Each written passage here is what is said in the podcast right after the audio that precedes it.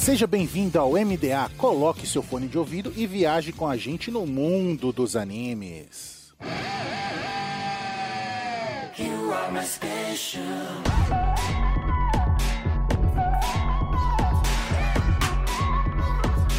You are my. Estamos no ar com o MDA. Seja um nave pirata ou uma nuvem voadora, viaje com a gente no mundo dos animes. E nessa semana vamos passar da ação à depressão com Jujutsu Kaisen, o arco de Shibuya.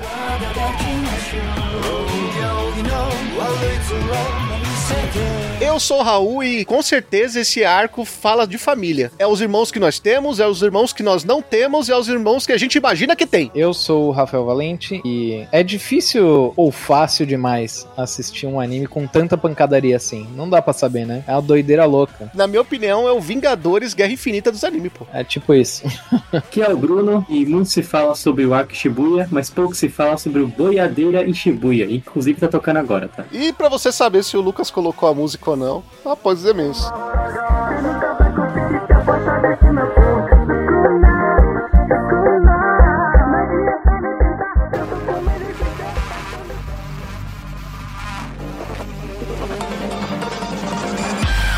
Gente, o patrão ficou maluco na Anime Hunter. Sim, nossos parceiros agora estão com 15% de desconto no Pix e no dinheiro e 5% de desconto no cartão com o cupom MDA. E agora nós temos um novo parceiro, a Nihongo Yabai, transformando sua paixão em cultura japonesa e influência no idioma, com aulas particulares para todos os níveis, aulas em grupo, além de uma série de conteúdos novos toda semana para você aprender japonês com animes, mangás, jogos e tudo da cultura pop no Instagram, arroba Nihongo Yabayo. Também somos parceiros da Crunchyroll, o maior streaming focado em animes no Brasil, e na Rádio J Hero, onde estamos todo domingo às quatro da tarde.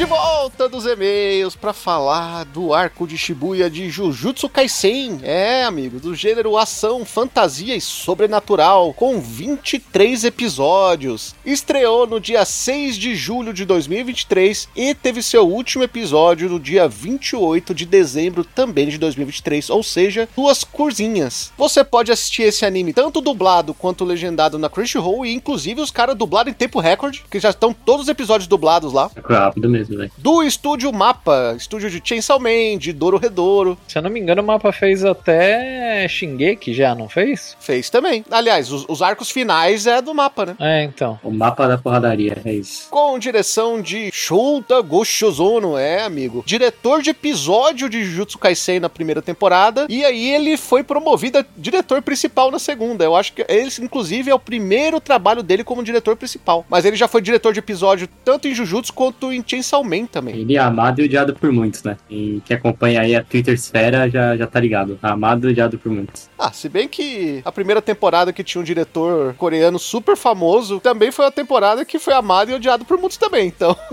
É algo recorrente em Jujutsu, né? Eram os dedos 3D que aparecia do nada. É, verdade. Né? A dublagem fica por conta do estúdio Som de Veracruz e nessa segunda temporada a dublagem teve direção de Marvin Silva. O mangá, até o momento dessa gravação, conta com 25 volumes, mas continua em publicação. Inclusive diz a lenda, né, que esse vai ser o último ano de Jujutsu, né? Tá aí. Começando a virar One Piece isso aí. Todo ano é o último ano de Jujutsu, né? Já ouvia isso em 2022, agora 2023. Essa lenda, né? Diz GG. Diz o brabo GG Akutami, amigo. O mangá é publicado semanalmente na principal revista de mangás do Japão, claro, Weekly Shonen Jump da Shueisha. E no Brasil, você pode comprar também pela editora Panini. Panini que tem quase tudo da Shueisha, né? É verdade. É uma parceria aí de longa data. Né? Fortíssima. Eu tava pensando uma coisa, que vocês já pararam para pensar que GG Akutami pode ser um... O nome pode ser uma abreviação de Geraldo Akutami? Sim. Podia ser Gerson Geraldo Akutami, aí sim. Tinha um amigo meu que, que o nome dele era Gabriel e o apelido dele era GG, que era Gabriel Garcia, né? Ou vai ver que o nome dele é GG porque ele mata todo mundo no mangá, né? Eu pensei, você porque é jogador de LoL, né? É isso. É, exato, exato. Gosto disso, hein? São poucos diretores aí que têm essa liberdade de sair matando geral, viu? Achei que só que a pouco se jogam LoL. Eu falei, beleza. Pode ser também. Olha aí. Poucos têm a liberdade de jogar LOL, né? Até porque eles têm que ficar desenhando, desenhando mangá a vida inteira, né? Inclusive, o GG, assim como um jogador de LoL, é xingado por muitos quando sai o capítulo, né?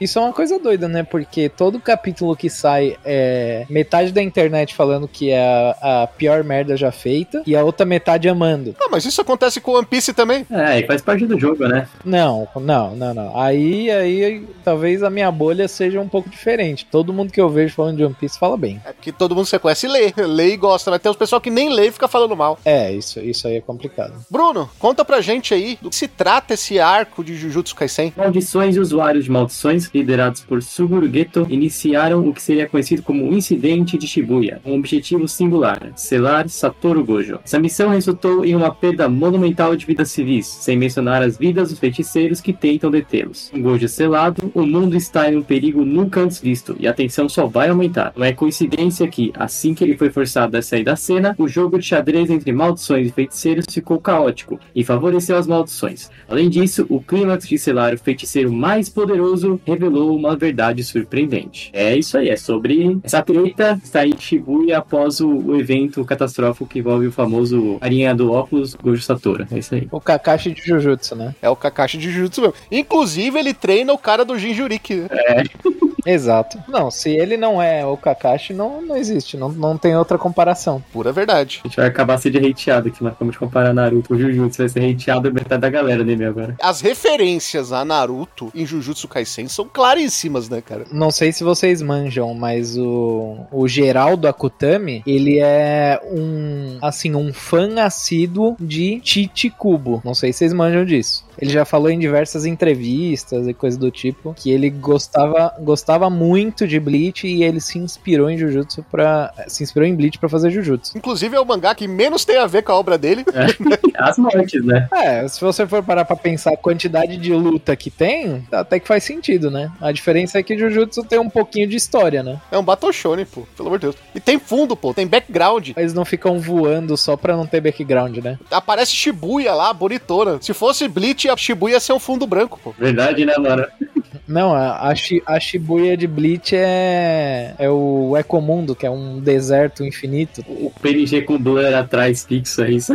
A única vez que eles foram lutar na cidade, no meio da cidade, em Bleach, inclusive foi no Ecomundo, que eles voltaram pra Terra lá, eles estavam lutando no céu, pra não ter que ficar desenhando a cidade, pô. É, pra não ter que desenhar, exato. Preguiça, pregui, miserável. Tá maluco. Dito isso, a gente falou um pouquinho sobre isso na primeira temporada, mas Jujutsu claramente ele pegou muita coisa da cartilha Jump ali, né, que tava fazendo sucesso, inclusive o trio de personagens, o professor, ali é muito Naruto, né? E também ele aproveitou também do rolê que tava fazendo sucesso no momento, que era o tal do Dark Shonen, né? É, famigerado Dark Shonen. Agora tem o tal do Dark Trio agora, né? Que é o- os sucessores agora, né? Que seria o Jutsu, o Hell's Paradise e, e o... Chainsaw? Chainsaw, isso aí, Chainsaw. Que seria o Dark Trio, o novo Dark Trio da, da Shonen, né? Ah, eu acho que é isso aí. assim, Jutsu é, no geral, ele é bem, vamos dizer, padrãozão nesse sentido. Não no sentido ruim, mas que ele segue uma fórmula já muito bem definida do que a Shonen Jump espera, do que o público espera. É, e o arco Shibuya, pra mim, não foge muito desse ponto, não, tá? Eu acho que muita coisa ali que rola que a gente já viu acontecer em outros animes, só que com as suas reinvenções ali em Jutsu. Mas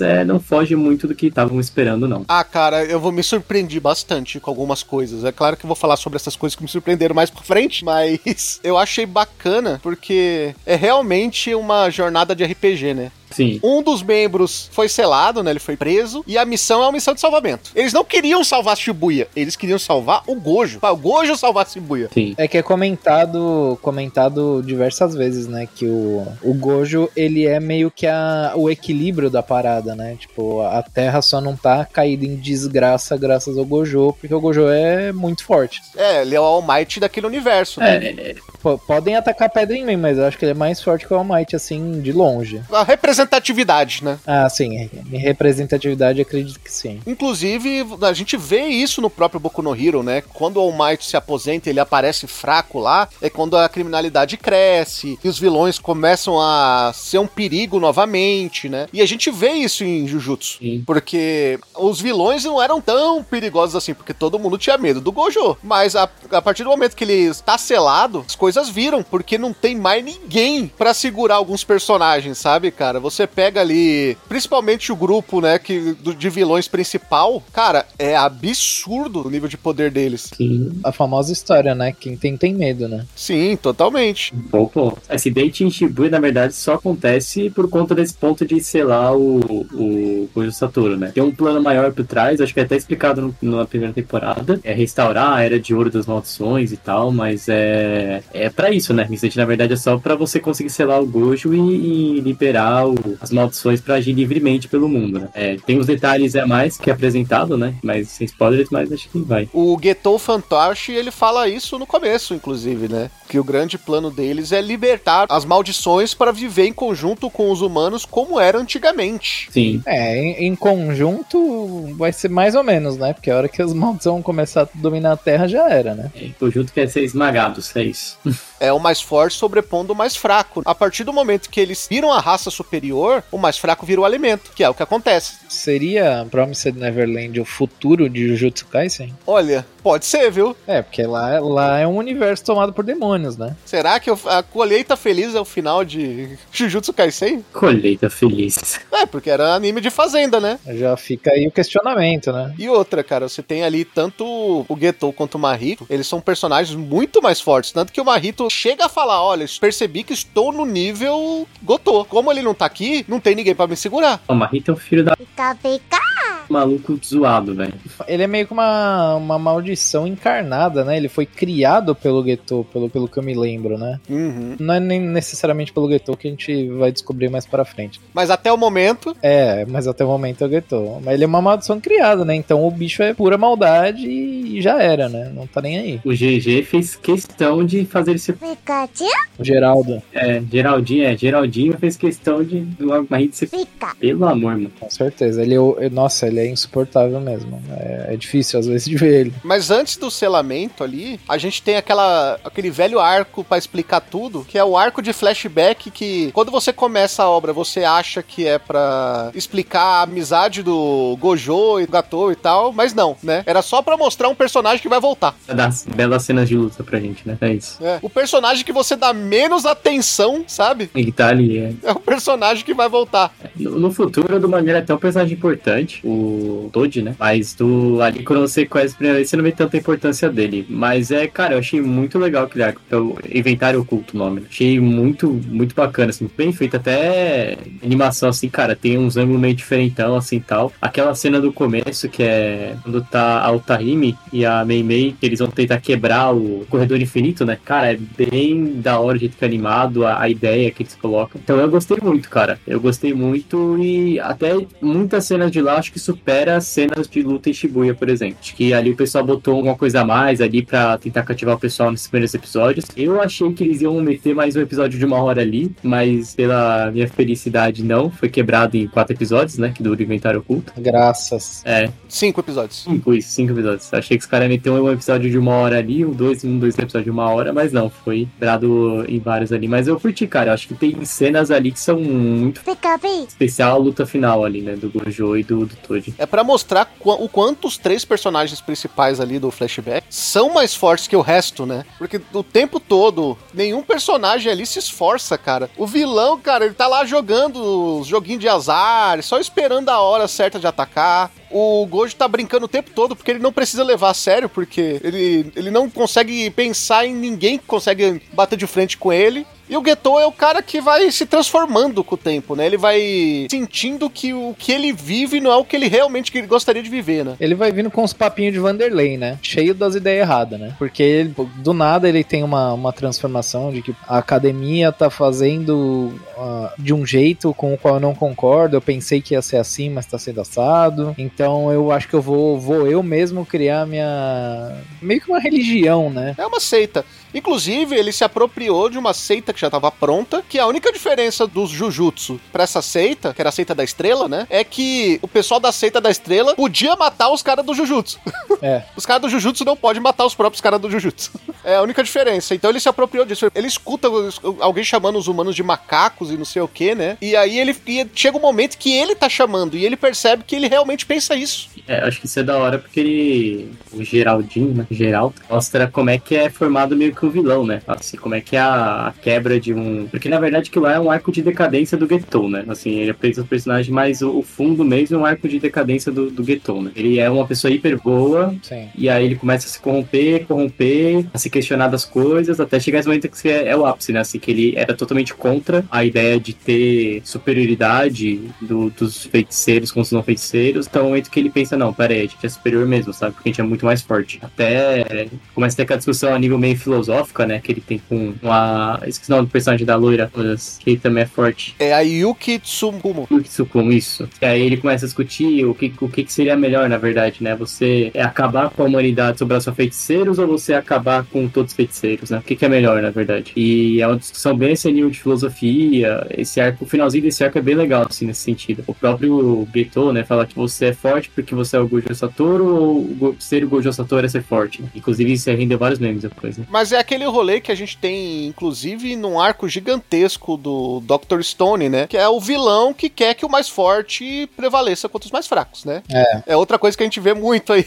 nos mangás. Sim. É um plot bem conhecido, né? Batido até. É. O Freeza era assim, né? Por exemplo. Sim, totalmente. Eu acho que é bem legal, uma coisa que eu achei que é bem construído, tá? Assim, eu vejo, igual a gente falou, tipo, já é um clichê bem conhecido essa decadência do cara que era bonzinho e se corrompe, mas é. Achei que foi bem feito, sabe? Tem muito anime que faz que é bem, bem meio meme, assim, sabe? É, no final das contas, o clichê não importa muito se ele é clichê ou não, importa é o que você vai desenvolver dentro desse clichê, né? E seria bem feito esse ponto. E é interessante porque posso dizer que nesse arco, nessa, dessa segunda temporada, o nosso protagonista, ele é muito menos relevante que muitos dos personagens tem ali. Por exemplo, o Getou é mais relevante que ele. O Gojo, mesmo selado, ele é relevante porque o fato dele estar selado é o que faz tudo isso mudar. Então, o assunto Gojo, ele, ele rola durante a obra inteira para mostrar a importância que ele tem na sociedade. E depois você tem o próprio Sukuna, né? Você tem o próprio Jinchuriki dele lá, que é mais relevante que ele, é. A Kyubi do menino. A Kyubi dos 20 dedos, né? É. E até isso é parecido com a Kyubi. Você tem que lembrar que no começo de Naruto, o Naruto, ele ficava mais forte a cada cauda que ele conseguia liberar da Kyubi. Exato. Só que a cada cauda ficava mais difícil de controlar, que é um paralelo muito parecido com o próprio Sukuna. É, só que o aí eles escaralharam em Shibuya, né? Porque nas meninas que deram, deram um ou dois dedos, não foi? E aí, e aí o outro mano colocou mais um monte. Aí, pô, aí Naruto não aguentava tudo isso aí de uma vez, não. O cara do vulcão lá colocou 10. Foi doideira. O, o Jogo, né? É, Jogo. E a gente vê que o próprio Sukuna ali, quando ele aparece, né? Que ele também tem um plano secreto. Que você vê que ele tem ali um, um diálogo com a Uraumi, né? Que é aquela menina do cabelo branco, que ficou muito interrogação, sabe? É perdidaço, velho. A Uraumi é perdidaço ali naquele arco. Ele meteu o louco, pô. Ele falou, eu tenho um plano. Quem disse que ele tem? I have a plan. Qual nada. É isso. Segue, segue a vida. E ele fala, não, o momento tá chegando, o momento de me libertar tá chegando, vai seguindo o plano. Eu não sei, eu, eu pensava que eu achei fraco, cara. Porque ele, ele não tem explicação, sabe? Eu entendi que depois ia explicar mais coisa, mas não sei. Acho que se tirasse aquela parte não mudava tanto, sabe? Você diz o Sukuna, no caso? Não, não, a explicação dele, essa cena mostrando que tem um outro personagem, que é o nome que tá lá, esse é um plano, sabe? Tipo, não sei o quanto que isso mudaria nesse arco, sabe? Por enquanto a gente não, não tem como, como saber, né? Mas às vezes é só uma, um artifício do, do Geraldão para ele poder puxar uma ponta solta mais pra frente, sabe? Sim, é. Até porque a gente não sabe o que o Sukuna conversou com ela. Sim. Só que uma coisa a gente sabe, que lá no final da história, o nosso Getou das marionetes, né? Ele pegou e fala pro Sukuna e o braço direito do, do Getou é a própria Uraume. E aí ele pega e vira pro Sukuna, que tá preso no corpo de novo, e fala: Olha, espero muito de você. Você sabe o que fazer. Exato. Ou seja, pode ser que o diálogo dela seja ela ter passado o plano do, do Getou pro Sukuna, porque o Sukuna interessa muito eles voltarem pra época em que os monstros viviam livremente, porque é o que ele queria, ele era o rei, né? Ele é o mais forte. Interessa, eu só não sei se desse jeito, assim, porque a- o que o Sukuna parece transparecer, né, pra, do jeito com que ele age e fala e e faz as coisas, é de que ele não quer que ninguém esteja na frente dele, independente se você tá do lado dele ou não. Sim. Ele quer fazer as coisas do jeito dele e quem aparecer na frente dele, ele vai sarrafar. É. Tanto que ele foi uma bomba atômica quando ele apareceu, né? Ele apareceu, destruiu a cidade, e eu acho que é muito triste e muito tocante o ponto que o anime pega, porque claramente ele citou ali momentos da bomba atômica, né? Porque ele explodiu tudo num arco redondo. Você vê ali, né? A cidade ali naquele momento, em volta daquele arco redondo, começa a aparecer na televisão que eles vão ter que tirar 5 milhões de pessoas em volta dali. Então é um paralelo muito grande, né? É pra mostrar o tamanho da tristeza que tá acontecendo ali. É aquele negócio, né? A bomba atômica, depois ainda que ela explodiu, ela ficou anos jogando radiação. Sim. E a radiação do, do que aconteceu é os demônios soltos, né? Exato. Então eles têm que tirar os humanos dali. É, até acho que esse- essa treta aí é muito pra, pra qual que é o poder de Sukuna, né? Porque até lá, tipo, até essa cena no, no anime, a gente não tinha visto Sukuna brincar mesmo, vamos dizer assim, né? Ele apareceu aquela vez com a Rito e tal, mas assim, a gente não vê ele solto, solto e podendo fazer o que ele quiser, sabe? Ali é um momento que a gente vê realmente qual que é, por que, que ele é tão temido, assim, sabe? Por que ele é tão forte. Ele vai, mano, tá, simplesmente amassa o jogo, né, que tava amassando geral. E aí ele só vai realmente lutar mesmo a nível ali de ter suar um pouquinho contra o Mahoraga, né, que é outra luta, mas é, ali, por exemplo, o jogo era o mais temido, ele, cara, ele mata em um- em uma flechada, praticamente. E olha que falta quatro dedos ainda, né? Porque ele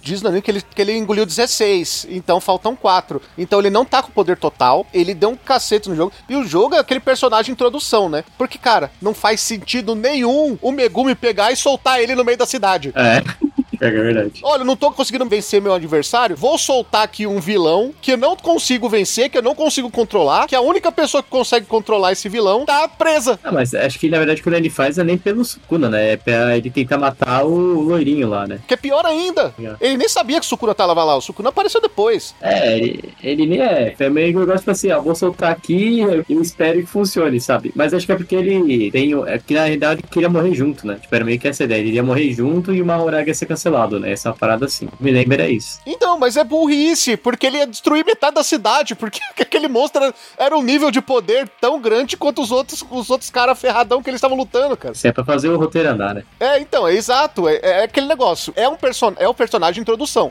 É pra mostrar o quanto que o Sukuna é forte, o que ele pode fazer. Porque não tem sentido nenhum soltar aquele personagem ali. É, realmente. Porque ele fala, não, o Gojo falou não sei o que pra mim. Aí eu pensei que ele ia falar- mostrar um poder que ele aprendeu com o Gojo. Ele vai lá e liberta um monstro lá extremamente poderoso que podia destruir a cidade toda sozinho. É, meteu o Rasengan agora, né? É.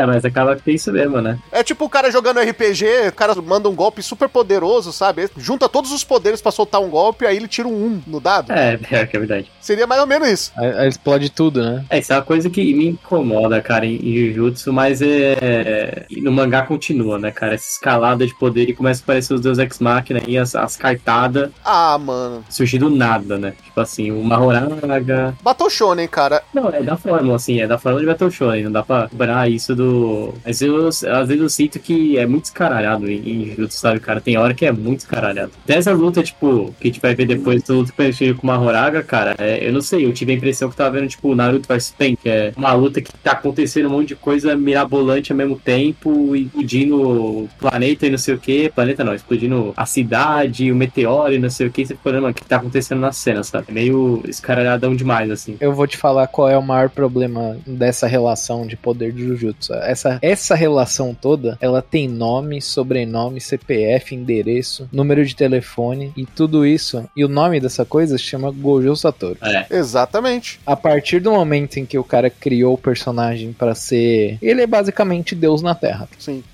A partir do momento que Gojo Satoru nasceu é, e, e criou-se essa, essa força incontrolável nele, o escalonamento de poder do anime foi porque meio que ele ganha de todo mundo. Então você tem que usar de artifícios como o que ele a partir usou agora, que é, é selar o Gojo Satoru, pra conseguir balancear de alguma maneira. E nem, sei lá, o Sukuna, que é o vilão principal, é que é o maior perigo de todos, nem ele lidaria com o Gojo. Gojo, na primeira temporada, já falou inúmeras vezes: se o Sukuna tomar conta do seu corpo, eu vou matar o Sukuna. É isso. É, ele diz isso, né? É, então é, é muito um problema que foi criado desde, desde o começo em Jujutsu, sabe? É, então, mas é, só que aí que tá, nessa fala dele, é o momento que o Yuji ele engol, tinha engolido dois, três dedos, sabe? Então o Sukuna, mesmo se tomasse conta, ele seria 30, por, é, sei lá, 15% do seu poder total. É, não, não dá não dá muito pra, pra ter uma noção, sabe? É, não sei se o Gojo teria essa certeza com o Sukuna full. Exato, não, não, não dá pra gente saber exatamente, por causa que ainda não chegou no poder total, né? A gente só vai descobrir o dia que isso acontecer. Sim. Talvez a gente nem descubra, né? Graças ao futuro do mangá, mas. Lembrando que Gojo perdeu por um humano rápido. Então, é, não, mas o, ele perdeu ali quando ele tava se descobrindo ainda, né? Ele tava aprendendo muitas coisas. É, não, é, é, tipo, ele ainda, pô, ele não, não sabia metade das coisas que ele sabia quando ele foi pego, sabe? Quando ele ficou. Ele ainda não tinha o vermelho, né? Exato. Tanto que ele aprende naquela luta, né? A manipular o, o vermelho, né? E aí ele fica loucão, né? Sim, inclusive essa cena é muito boa. Agora que você falou, gente, agora que eu lembrei, cara, essa é uma boa referência. Tem um momento da cena que é quando o, ele meio que desperta, né? Vamos dizer assim, gosta falando, quando ele acorda e, e faz um símbolo com a mão, né? Ele aponta um, uma, uma mão pra cima, uma pra baixo e fala entre o céu e a terra, é, eu sou honrado, né? Na verdade é uma referência ao budismo, tá? O Buda, quando ele, quando ele chegou ali a ser muito do Nirvana, ele disse isso também, tá? Que ele aponta um dedo pra cima. Por isso tem muita, inclusive, é, ilustração, né? O Buda que tem com ele uma mão pra cima e uma pra baixo. Essa mesma frase. Então é meio que nesse sentido, né? Ele atingiu o Nirvana, né? É nesse sentido. É. é pra mostrar que ele chegou na iluminação, né? Isso, é nesse sentido mesmo, né? Nirvana não, perdão, ele chegou na iluminação mesmo. É nesse sentido que. E é bem isso aí, cara. Se olhar a, a cena, assim, a forma que tá, atrás dele tem meio que umas nuvens. É uma cena bem com tons de dourado, que remete mesmo a essa questão de, do budismo, de iluminação. Faz muito sentido, cara. Agora que você falou, parou, eu parei pra pensar. Falei, cara, agora essa cena faz bastante sentido porque eles colocaram desse jeito. É meio que o despertar dele. Eu achei maravilhoso porque antes disso, mostrou ele numa, num êxtase tão grande de ter conseguido que ele tava parecendo aquele palhaço do chiclete do Hunter x Hunter. Soca. Ele tá parecendo. Não, ele ficou doido, né? Doido demais. Porque é, o poder que ele conseguiu despertar ali era, era meio que uma parada que poucos poucos Jujutsus tinham, né? E, e a maioria dos que tinham eram assombrações, no caso, né? Eram, eram vilões. Uhum. Que conseguiam controlar a parte de regeneração de, de, de, carne humana e coisa do tipo, né? Tanto que ele voltou à vida por causa disso, né? Ele, ele realmente tomou um pau e ele não voltou porque ele ah, tinha fingido que apanhou. Não, ele tinha tomado um pau e ele aprendeu a reconstruir o corpo dele. Eu um músico que tem o Rinnegan, não, pera aí, anime errado. Tem lá o olho, o olho que pode ver tudo devagar, né? Sei lá o nome do olho, mas é a habilidade que ele tem também. Né? O, é o do Neji, você tá falando? Não, não, não. O, o hoje ele tem a habilidade que ele pode ver tudo lento, né? Tudo numa, ele fala uma série, como se fosse uma série de infinitos, que ele vê tudo devagar e chega perto dele. Por isso que ele desvia de tudo, mas é, é tipo, como se tivesse, sei lá, o Rinnegan dele, meio que essa parada. E também tem o show-offzinho, né? Dele salvando as pessoas em 0.0002 milésimo do segundo, não é uma parada assim? É, entra aquela voz de narrador lá que fala, né? De da tarde fala, ah, não, ele decidiu que iria usar o, o, o, o domínio dele por 0,02 segundos. E aí ele saiu correndo que nem um louco na hora que ele usou o domínio, salvou mil pessoas, acha? Uma parada assim. É uma parada assim, cara. Ele salvou todo mundo que não tinha se transformado ainda, né? Isso, naquele andar, né? É, salvou muita gente em muito pouco tempo.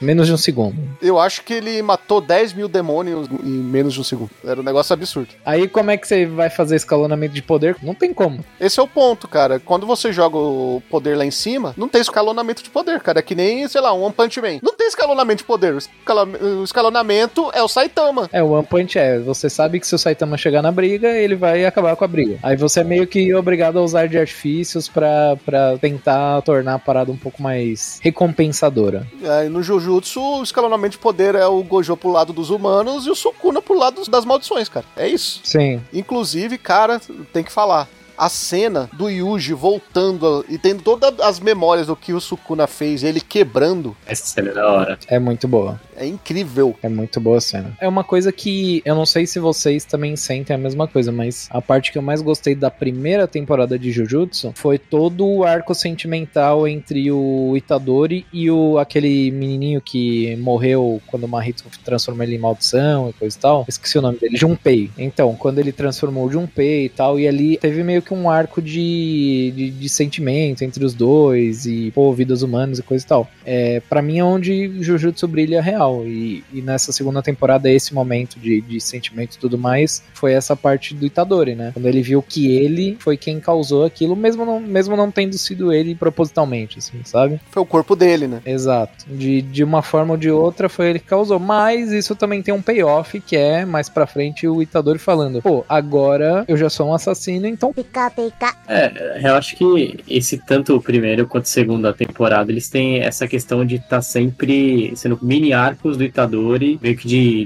de redenção, voltar até o momento que ele entende que, peraí, eu tenho que ter uma escolha, sabe? Quando chega ao final da luta com o Mahito, sabe? Então, tipo, é sempre essa questão, ele vai, ele, ele tá ruim, melhora, ele tem uma, uma convicção, essa convicção é quebrada, ela volta, então, por exemplo, no, nesse aqui, a convicção que ele tem, depois do Sukuna, né, é a questão que ele vai salvar mais gente, aí o, o Mahito vai lá e quebra essa convicção. Até o momento que ele chega e fala, cara, né, eu tenho que quebrar esse ciclo, sabe? Mas a convicção dele tem nome, sobrenome, CPF, como o Valente falou agora há pouco. Chama a Oitoldou. É, Broda, esse é o Broda. Pô, a melhor personagem, cara. De longe, cara. É VMP da, da, da temporada, cara. Ele é muito bom mesmo. Eu, eu sempre tive uma resistência todas as vezes que ele aparece, porque ele sempre ele sempre tem uma, uma aura assim meio de superior, sabe? É porque ele é o tanque, né? Ele é o porradeiro. Exato, mas todas as vezes que ele aparece, o cara rouba a cena. Não tem como. Ele, é- ele tem uma personalidade muito afetuosa, né? Sim. Você acaba passando a gostar dele por causa que ele trata os personagens que ele gosta muito bem, sabe? É, porque o Yuji também é porradeiro, ele se identifica com o Yuji, ele começa a chamar ele de irmão, né? Tanto que ele que indica o Yuji pra primeira classe, e aí ele esquece que, como ele indicou, não- ele não poderia ser o professor do Yuji, né? É, tem toda a parada aí do cordão dele, que não é tipo, ah, você é meu, meu brother da boca pra fora. No cordão dele tem a foto do Itadori, pô. A, a cena que cai o cordão na luta com o Mahito é muito boa, cara. Aquela cena é muito da hora. É muito boa, muito boa. Começa uma animação dele, dele tretando junto com a, com a menininha lá. Ai, não. Isso, Mahito, puto, cara, aquilo vale muito a pena. É, e- inclusive os, os poderes deles são bastante criativos, né? Uma coisa que tem bastante em Jujutsu também é os caras têm uma criatividade pra criar poder de, de personagem. Pô, eu acho a Nobara, Esse Geraldão é bom mesmo. a Nobara eu acho genial, muito boa. O Broda também, né? Pô, o fato de você bater palma e transportar de lugar e não necessariamente precisar ser a sua mão, pode ser a mão de outra pessoa. E não necessariamente pode ser você precisa das duas mãos, né? Porque em determinado momento ele fica sem uma delas. Não, e o sistema de poder em Jutsu, assim, por mais que tenha uns que é muito escaralhado, tipo, o Gojo, é... ele é lógico, é um sistema lógico o poder. Tipo, tem lógica pro que tá acontecendo aquilo. E tem algo que você ouvia também muito em Naruto, né? A questão do inimigo natural. O inimigo natural e tem um, um- Você consegue racionalizar o porquê daquele poder ser forte assim, sabe? E as regras e por que funciona desse jeito. Tipo, o Gojo é muito lento porque ele tem aquele, aquele olho dele que pega um momento e quebra uma série de infinitos. Você tem o, o Roxo, na verdade, é você pegar o. Começa com as aulas de física no meio do anime, né? Que fala que você pegar o vazio e outra parte, você junta, você tem uma explosão de energia, sabe? O roxo é você pegar, tipo, é, nas aspas, um Big Bang, né? Um vazio com alguma coisa e você gera ali uma explosão de energia. Né? Então tudo ali tem uma explicação lógica, velho. Eu vou te falar, eu, eu achei um pouco confuso, pelo menos nessa temporada, o jeito com qual eles explicam poder em Jujutsu. Tanto que até depois do anime eu, pô, parei pra ver alguns, alguns vídeos, uns TikTok da vida da galera explicando como é que funcionava mais ou menos energia positiva, energia negativa, porque não fica tão claro, sabe? Aham. Que é muito poder, né, cara? Mas eu senti que pra focar nesse monte de cena de luta que vai que tem nessa temporada e são muitas mesmo, né? São muitas são muitas lutas que tem nessa temporada e daqui a pouco eu coloco aqui a sequência pra vocês verem quantas são em 23 episódios apenas que eles tiveram que, rush- que rushar o roteiro. E eu, eu senti as, as explicações ruchadas na, da história. É, mas tem que ser, porque senão não dá tempo mesmo. Algumas lutas eu acho que elas têm mais tempo do que elas deveriam ter, apesar de um orgasmo visual muito bonito e tal. Mas tem certas lutas que eles estão no meio da trocação e você tá meio tipo, pô, eu só tô vendo isso daqui pra ver a animação bonita. Porque normalmente a luta não duraria tudo isso, sabe? Tava aparecendo, algumas das lutas estavam parecendo Freeza e Goku, né, Meikusei? Já, já não precisa mais brigar, galera. Já podemos resolver já. Ah, se você pegar a luta do Itadori com o Mahito, e, e que se estendeu, né? Porque primeiro começou com o Itadori e a menina do martelo, a Nobara. Sim. Aí que eles estavam cada um lutando com uma metade. Aí depois a Nobara foi vencida. Não, começou com o. com o mano. o, o proletariado. Nanami, é. O proletariado, o Nanami. Mas já tô falando direto da luta do com o próprio Itadori, né? Então, é porque o- quando o Nanami, o Nanami falece, né? Vai de, de comes e bebes. Aí o Itadori chega e ele dá as últimas palavras, né? Mas, mas a luta do, do, do Itadori começa ali. A luta do, Nanami mal aparece, né? Porque o Nanami tá morrendo, né? Não tem luta, né? O Nanami, tá morrendo e ele dá as últimas palavras e morre. E aí ele já quebra um pouco do Itadori e aí ele vai pra cima do Mahito. Aí a Nobara vai lá e ajuda o Itadori, né? Porque a Nobara é é a, inimiga natural do Mahito e o Mahito não imaginou isso. Aí ele consegue vencer a Nobara. Aí o Itadori quebra de vez. Aí quando o Itadori se rende, aparece o Toudou. Aí, sabe, é, é, é cena pra- atrás de cena de porrada que você vê claramente que aquilo tá estendido, sabe? É, e, e não só isso, pô. A, a luta do, do Itadori com o irmão dele Puta, eu ia falar dessa agora, cara. Essa aí é estendida que não, não precisava, velho. poderia ser, sei lá, uma luta de 10 minutos que ia encaixar bem no episódio, mas ela dura um episódio inteiro. Dura tipo 20 minutos. É porque ela é importante, né? Ela é importante pro Itadori, porque você tem que explicar que ele perdeu, e o fato dele perder foi um dos motivos de você conseguir liberar o Sukuna. Sim. É, e, e pro futuro vai explicar outras coisas também, né? Mas acho que o ponto valente, tá, cara? Eu, não sei se precisar de tanto tempo de tela assim, não. Acho que tem muito da questão de experimental, né? Você tem animação. Eu, eu vi um pessoal muito criticando e barra elogiando o Shouzono, é que foi meio experimental, né? Tipo assim, tem muito ângulo de tela ali que não é comum de se ter, ângulo de animação, questão da estética, é, tem muita coisa ali que eu vi que ele foi pra experimentar coisa nova, sabe? Então acho que esse coisas que é total, cara. Uma coisa que me incomodou nessa, nessa animação toda é porque a primeira, a primeira parte ali, o, o flashback, os cinco primeiros episódios, eles não têm uma animação diferente, sabe? É tudo um padrãozinho de animação, tanto as animações de luta, quanto as animações de, de conversa, de história, enfim. Eles têm, eles seguem ali uma linha. Quando a gente entra no arco Shibuya, a partir da, da luta do Itadori com o irmão dele de sangue e tal, é, eles vão pra um caminho onde a história, desenvolvimento e tudo mais fica em um tipo de animação e as lutas elas vão pra um lado totalmente diferente de, de estilo. Sim. Não que seja ruim, ainda é muito bonito, ainda é muito muito divertido de ver, continua sendo o top do top, mas às vezes quebrava um pouco da imersão, sabe? Porque você tava assistindo um negócio de um jeito e do nada virou outra parada. Por exemplo, o traço do personagem, é, o jeito com, a, com que as movimentações são feitas, Mas eu acho que isso é, é inerente ao próprio mangá do Jujutsu mesmo, sabe? Porque eles tentaram é, emular o que o mangá de Jujutsu traz, né? Porque ele tem essa pegadinha, né? Porque às vezes o, o autor ele troca ali o, o traço do personagem. Às vezes o autor desenha mal, né? É, às vezes ele. Mas nem isso. Às vezes ele faz com um traço diferente mesmo pra mostrar, mas principalmente em cena cômica, assim, sabe? Quando alguém vai falar alguma coisa. E você vê que aparece muito no anime isso. É, mas eu, eu, eu senti uma diferença muito grande, assim, tipo, às vezes me tirava um pouco do, do, do centro do mangá ali, do, do anime, pelo fato da diferenciação de uma animação pra outra, sabe? Não que é ruim, é, na verdade é muito boa. É papo de coitado dos animadores, porque eles, eles tiveram que não dormir pra fazer isso. É, literalmente, né? Isso aí, quem tava lá, já. Quem acompanhou a treta sabe. né? É, eu, eu sinto, eu sinto pena deles, Uhum. mas ainda assim me tirou um pouco. E a gente tem que lembrar que o mapa, é, é claro que de uns, de uns anos pra cá, o mapa começou a pegar bastante anime extremamente popular, né? Mas o mapa sempre foi um estúdio conhecido por trabalhar com experimental, né? Sim. O mapa, ele é o maior estúdio em questão de tamanho no Japão, né? Ele é o que tem a maior quantidade de profissionais e tal, né? Então ele põe a assinatura dele também na, na animação. E é interessante porque o Chozo, ele chega, né, fala- é, no- na luta final e fala: Não, não sei o que, meu irmãozinho, eu, preciso- é, eu lembrei disso, disso. Aí o panda vira pro Itadori e fala: Ele é teu irmão mesmo? É. Ele, não. ah, eu imaginei mesmo.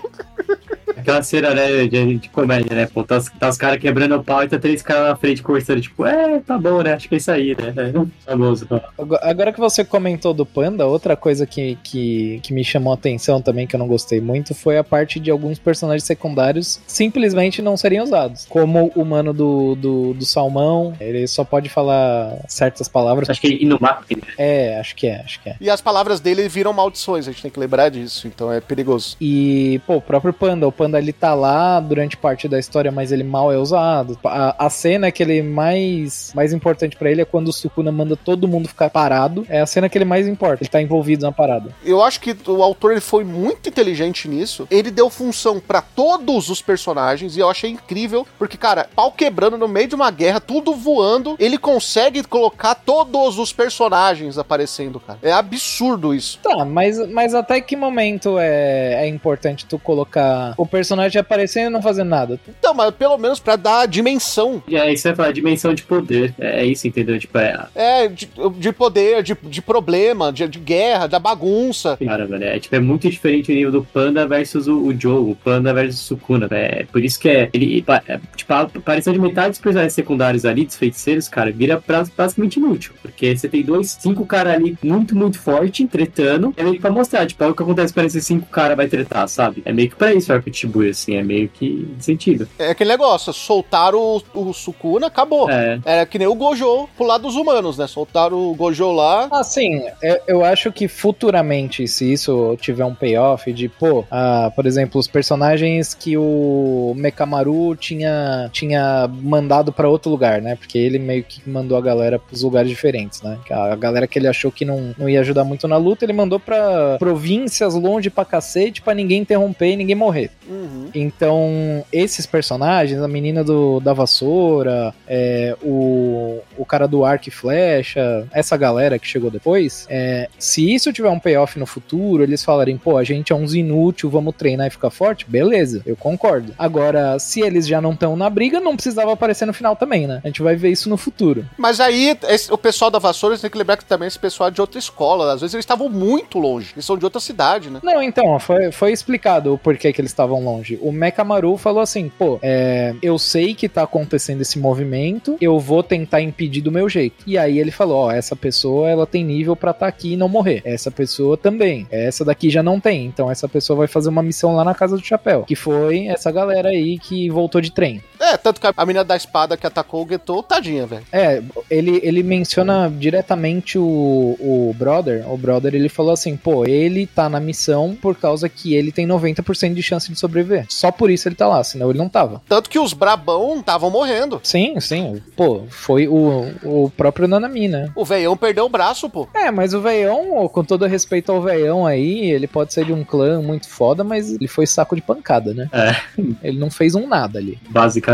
Não, mas foi o que mais fez naquela luta, né? Ele foi o que mais fez, cara. Contra o Dagon? Então, esse, esse- isso é o mais triste. Se ele foi o que mais fez e não fez porra nenhuma, coitado. Até chegar o Toji, né? Eu, o Toji, né? Então, é, esse é o ponto, assim, acho que esse arco é disso, sim. Tipo, mano, o cara é o velhão top do clã, ele toma um sacode pro Dagon, velho. Enquanto isso, chega o, o Toji e dá um sacode no Dagon, pra mostrar a diferença de poder. É, mostrar nível de poder, exatamente. Quando ele voltou, ele falou, pô, é um cara que bateu de frente com o Gojo. Então ele não é qualquer coisa. Aí quando ele volta, é um perigo real, porque o Gojo não tá lá. É verdade. E até um ponto do Geraldo, né? E olha o time do, do velhinho, pô. O time era Maki, Nanami, Naobito e Megumi, pô. Tava cansado já, né, Nanani? Cansadaço já. Já tretou com um monte de cara antes. Megumi tem uma tendência suicida, né? Sim. Porque ele, ele resolve as tretas dele, aí ele adentra no, no universo lá do, do peixe, lá do. No, do domínio da praia Ele entra só pra tirar a galera que tá lá de lá. E ele meio que ia morrer se ele ficasse lá sozinho, porque o, o- a maldição ia comer ele na porrada. E ele já tava meio fraco. Aí conseguiu sobreviver disso, chamou a outra maldição lá, quase morreu também. Ele tem uma tendência suicida aí, não tem? Ele só fez besteira, cara. Inclusive, eu concordo com você, Valente. Aí é o xismo total, porque é pra ele ter sido amassado de uma forma épica pro Toad, velho. Não faz sentido, velho. É. Se ele tá vivo hoje, ele tem que agradecer muito, porque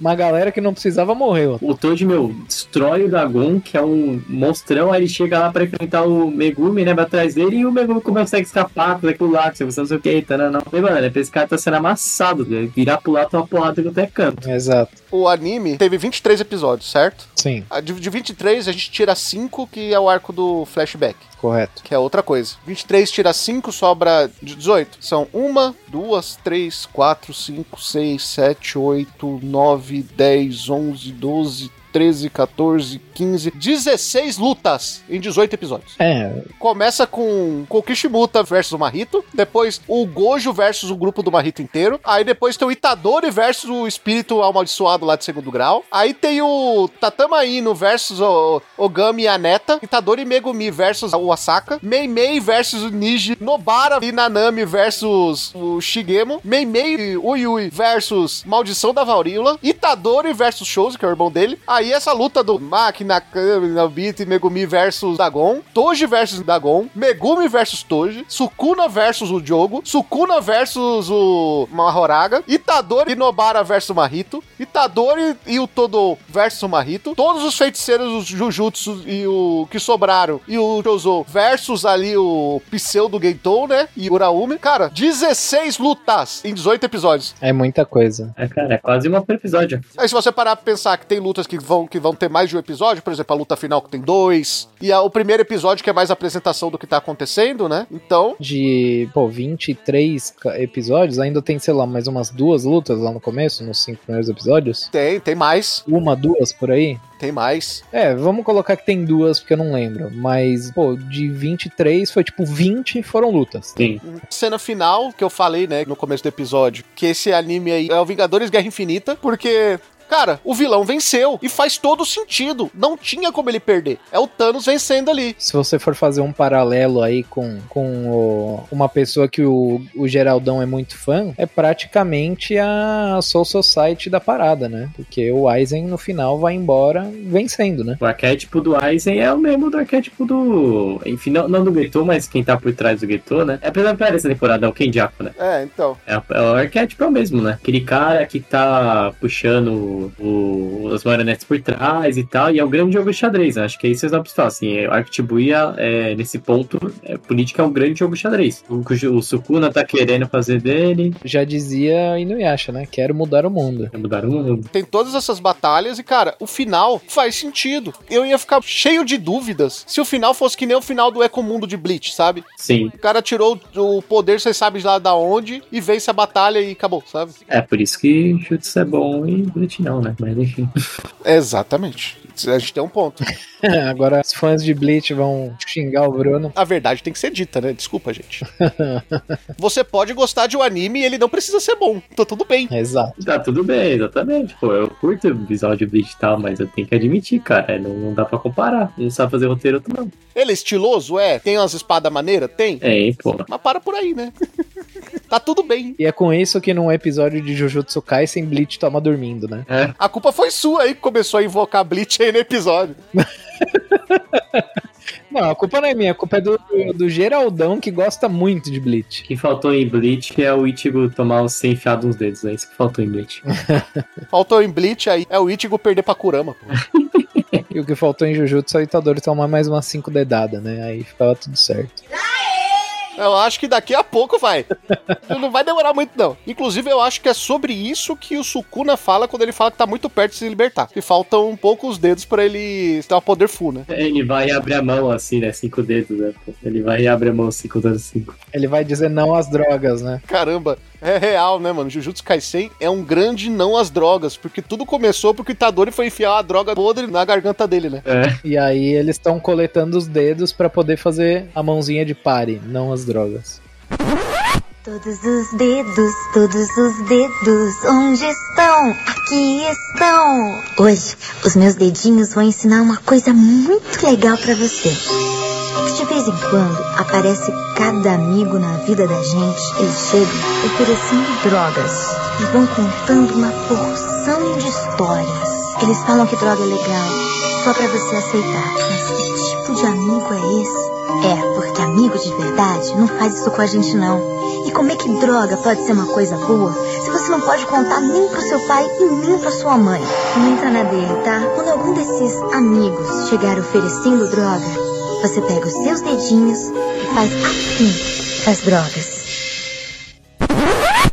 Mesmo sendo o final que faz mais sentido, eu fiquei tão surpreso quanto, inclusive, quando eu vi o Vingadores, cara. Eu acho que eu tive a mesma sensação. Porque o vilão venceu. E faz todo sentido. Da galera indo de base, do vilão saindo por cima. Só que mesmo assim, surpreende, porque a gente não vai esperar que o, que o vilão vai vencer. Geralmente a gente tá acostumado com aquele quadrado, né? Que a história termina no arco, né? É, algumas mortes ali, ou, pô, era, era questão de tempo. O Nanami, por exemplo. Era questão de tempo. Agora, a suposta morte da Nobara já era já é algo. Era algo diferente aquela expectativa. Eu acho até desperdício, para falar a verdade. O mordomo deixou uma interrogação aí. Ela tem algo muito importante que vocês estão esquecendo, Valente. Ela tem o poder do protagonismo. É verdade, isso é verdade. Sabe uma coisa que faltava em Jujutsu para ele ser um anime de verdade, porque todo anime tem, ele não tinha, é. e vai ter com a Nobara um personagem com tapa-olho. É, verdade, né? O Gojo, pô! O Gojo usa tapa-olho, pô! Ele usa bagulho de dormir, tapa-olho é de um olho só. Fala nisso, muito obrigado Panini, que lançou um mangá chamado Insônia e mandou para mim um tapa-olho desse pra dormir, cara. Muito obrigado, foi muito maneiro.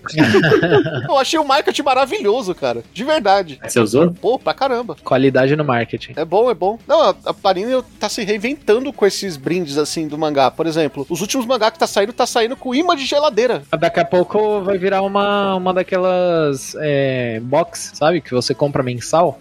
que vem um monte de um monte de prêmiozinho. Então, daqui a pouco vai virar isso. O Jinjutsu vai vir com o dedo de Sukuna aí, ó, próxima. E lá ele. Lá ele. É, mas papo reto, se eles contratarem aí um, pessoal que faz biscuit, dá pra fazer facinho aquele dedo, tá? Em biscuit. Facinho. Imagina que legal, você pega o mangá e vê um dedo assim, todo colorido, tá ligado?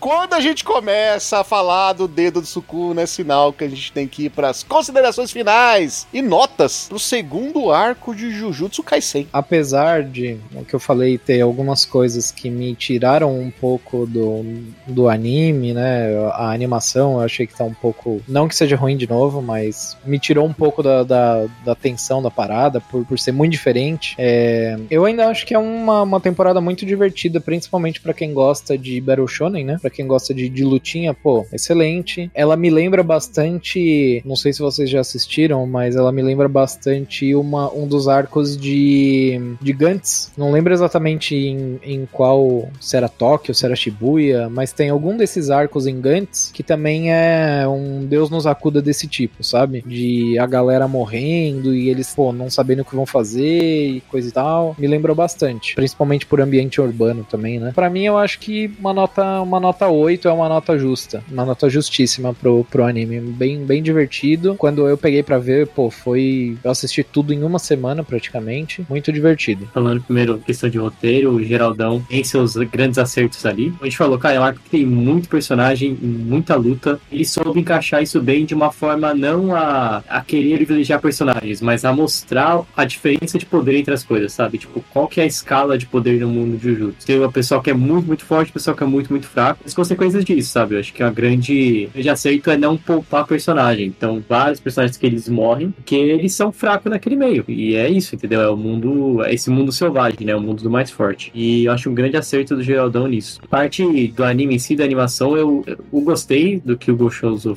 fez. É, apesar de concordar com o Valente, que eu acho que tem alguns momentos que estendem demais algumas lutas, e você poderia dar esse tempo para explicar mais devagar o poder ou fazer outras coisas. Mas eu acho que tem muito acerto ali, muita coisa que ele testou nova e que, cara, é bem divertido de ver, bem legal como foi feita as animações. A sonora, eu não tenho o que falar, né? Foi do Ebida Yasunori, se não me engano, trabalhou em Naruto também, cara, sensacional a trilha sonora. E aquela versão que ele fez, né, do Hollow Purple tocando no inventário oculto, né, quando vai ter a cena do aquário, cara, é muito boa aquela música, eu citei, e as aberturas também, as escolhas foram sensacionais. E pega muito com a vibe do anime. Então, assim, no geral, tem seus poréns em excesso de tempo de tela, algumas lutas que eu acho que poderiam ser mais refinados, os traços dos personagens. E roteiro tem alguns pontos que, como eu falei, por exemplo, é o tudo Megumi vs Toad. Tudo, isso eu daria, considerando ali Jujutsu nesse meio Battle Shonen, eu acho que é um 9, tá? Considerando o Jujutsu nesse meio Battle Shonen e comparando com outros, tá? Não chega a ser um 10 e óbvio que comparar com outros animes de outro gênero é só não atacar, mas eu acho que também não é justo comparar Jujutsu com outras obras, tipo, sei lá, Vilã Saga, por exemplo, que é pra mim é um 10. Acho que são bem diferentes no nicho. Vou de 9.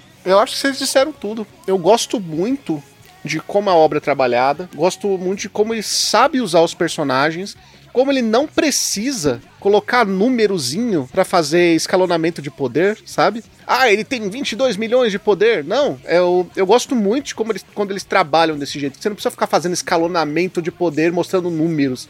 Isso me irrita profundamente, inclusive. É a coisa que mais me irrita em Dragon Ball, pra falar a verdade. Gosto muito também de como ele explica, né, o fato do Gojo ser selado, faz sentido, faz todo sentido. Ele precisou salvar todo mundo, cara, e foi selado. Quando o cara é o mais forte do mundo, é, tem que pegar ele pelo ponto fraco. Qual é o ponto fraco dele? Os próprios humanos que ele precisa proteger. Então gosto muito de como a história se inicia.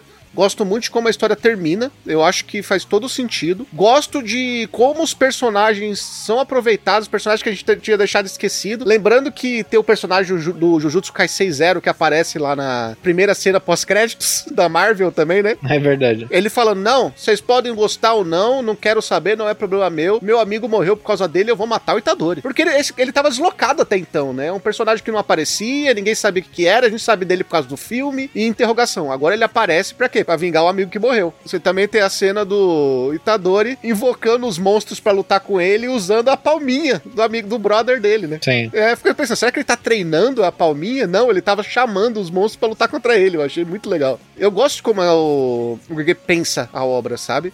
Quando a gente falou na primeira temporada, quando a gente bateu muito no caso da obra usar muito, muito artifício ali que tá em outras obras e que é conhecida, a gente já falou muito sobre isso na primeira temporada vocês podem escutar um episódio sobre a primeira temporada também nesse podcast. Muita gente achou que a gente tava criticando a obra. Não, a gente tava ressaltando um ponto da obra, porque eu acho que é isso que torna o GG genial, porque ele trabalha o básico, ele trabalha o que já existe, no que ele precisa trabalhar, só que ele é corajoso no que ele pode ser corajoso. Porque, mais uma vez, é muito difícil você ter uma obra que o arco acaba com o vilão vencendo. É verdade a, a, maioria das obras é aquela: o vilão tem uma falsa sensação que venceu, aí cinco segundos depois aparece o protagonista super mais forte e vence o vilão. Da reviravolta. É, ou, ou se não, existe também muito da, da, parada de o vilão vence num primeiro momento, mas a, a briga continua até que ele perde, sabe? Então, cara, gosto muito do jeito que a obra é trabalhada. É, claro, tem alguns momentos assim que,